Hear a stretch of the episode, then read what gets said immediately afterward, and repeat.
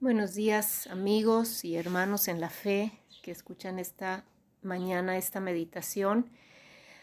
Ay, más que para ustedes es primeramente para mí el aplicar estas verdades en mi propia vida, porque seguramente como todos ustedes estamos ante una situación donde necesitamos encontrar dirección para el camino y necesitamos um, saber qué hacer, saber cómo hacerlo, cuándo y, y bueno, ser encaminados y además enderezar cualquier área de nuestra vida, cualquier camino en el que andemos que esté desviado, torcido, equivocado, que necesite ser corregido. Y, y encontré en la escritura tres ingredientes esenciales, importantes y básicos que deben estar en nuestro carácter, que deben de ser parte de nuestra de nuestro carácter principalmente, para poder encontrar esa dirección para el camino. Y en Proverbios 11, versículos 2, 3 y 5, solamente esos versículos, eh, dice el, el versículo 2, cuando viene la soberbia, viene también la deshonra, mas con los humildes está la sabiduría. La humildad es aquello que me hace reconocer mis propias limitaciones, mis debilidades y entender que no tengo todo el conocimiento ni el poder de hacer todas las cosas, que debo reconocer mi necesidad y dependencia de Dios. Cuando esto es así, es entonces que viene la sabiduría. Jesús dijo, porque separados de mí nada puedes hacer. Y encontramos también en la palabra en Colosenses que, que dice que en Jesús están escondidos todos los tesoros de la sabiduría. Que la primera cosa que yo necesito para encontrar una dirección en el camino es a Jesús, porque en Él están todos los tesoros de la sabiduría. Y con esa humildad, ese reconocimiento de que le necesito, es que va a llegar la sabiduría a mi vida es decir, el saber qué hacer, cómo hacerlo y dónde hacerlo y cuándo hacerlo. Ese es el primer ingrediente, la humildad, que debe estar en mi carácter. El segundo ingrediente es la integridad, porque dice el verso 3 que la integridad de los rectos los encaminará. Es decir, la integridad pues me va a ayudar a encontrar el camino también. ¿Y qué es la integridad sino el hacer lo correcto aunque nadie me esté viendo? Hacer lo que es bueno o dejar de hacer lo malo, aunque nadie me vea, porque Dios siempre nos ve. Los ojos del Señor están sobre toda la tierra, dice la Escritura. Pero me encanta un versículo en el Salmo 32, eh, donde dice el verso 1, Bienaventurado el hombre a quien Jehová no culpa de iniquidad y en cuyo espíritu no hay engaño. Hombres y mujeres debemos ser íntegros delante de Dios y entendiendo que yo puedo engañar a mucha gente, pero no puedo engañar a Dios.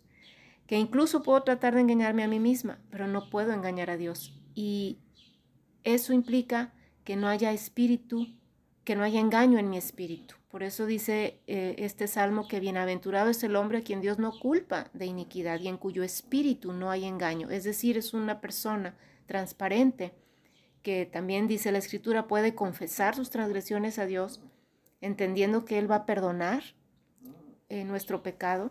Y entonces viene la promesa, te haré entender y te enseñaré el camino en que debes andar. Sobre ti fijaré mis ojos, dice el Salmo 32.8.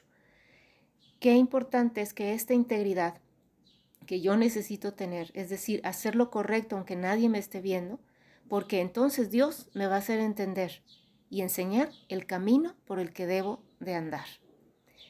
Además de la humildad y el entender que necesito a Dios, tengo que ser íntegro y hacer lo correcto aunque nadie me vea. Y de esa manera Dios me va a encaminar por donde debo de ir.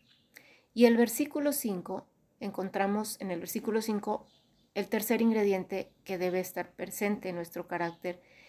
Y dice el verso, la, la justicia del perfecto enderezará su camino, mas el impío por su impiedad caerá.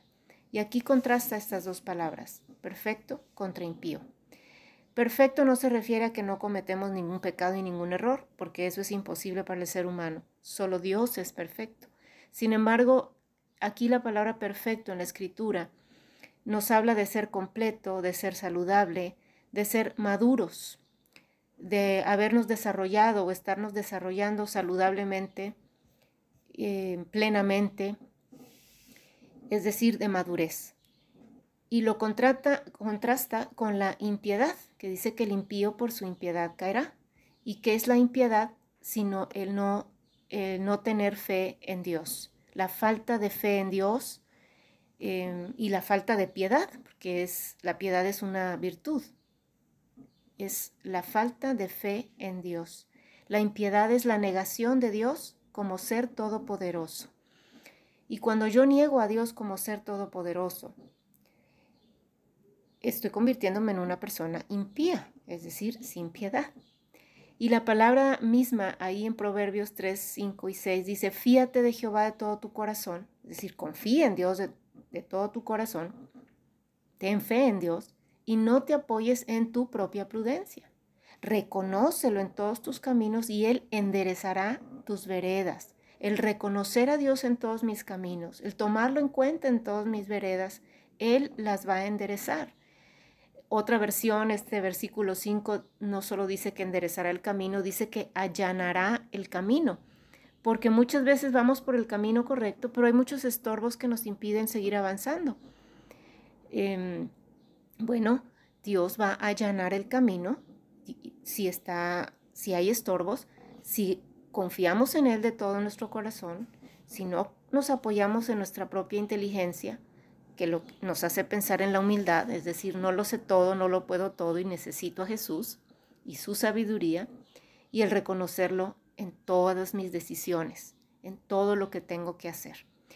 Y, y por supuesto todo esto me hace descansar en que Dios va a tener cuidado de mí, va a tener cuidado de mi familia, y va a tener cuidado de mi trabajo, de mi empresa, si la tengo, de, de todo, de todo lo que ahorita se está viendo trastocado con toda esta circunstancia completamente ajena a nuestra voluntad y a nuestro entender en muchas cosas tres ingredientes en nuestro carácter para encontrar dirección para el camino. Humildad para que tengamos sabiduría, integridad para ser encaminados y madurez para enderezar o allanar nuestro camino. Que el Señor les bendiga. Espero haya sido eh, de edificación esta palabra. Personalmente para mí lo es porque son promesas en las que puedo descansar. Que tengan un excelente día.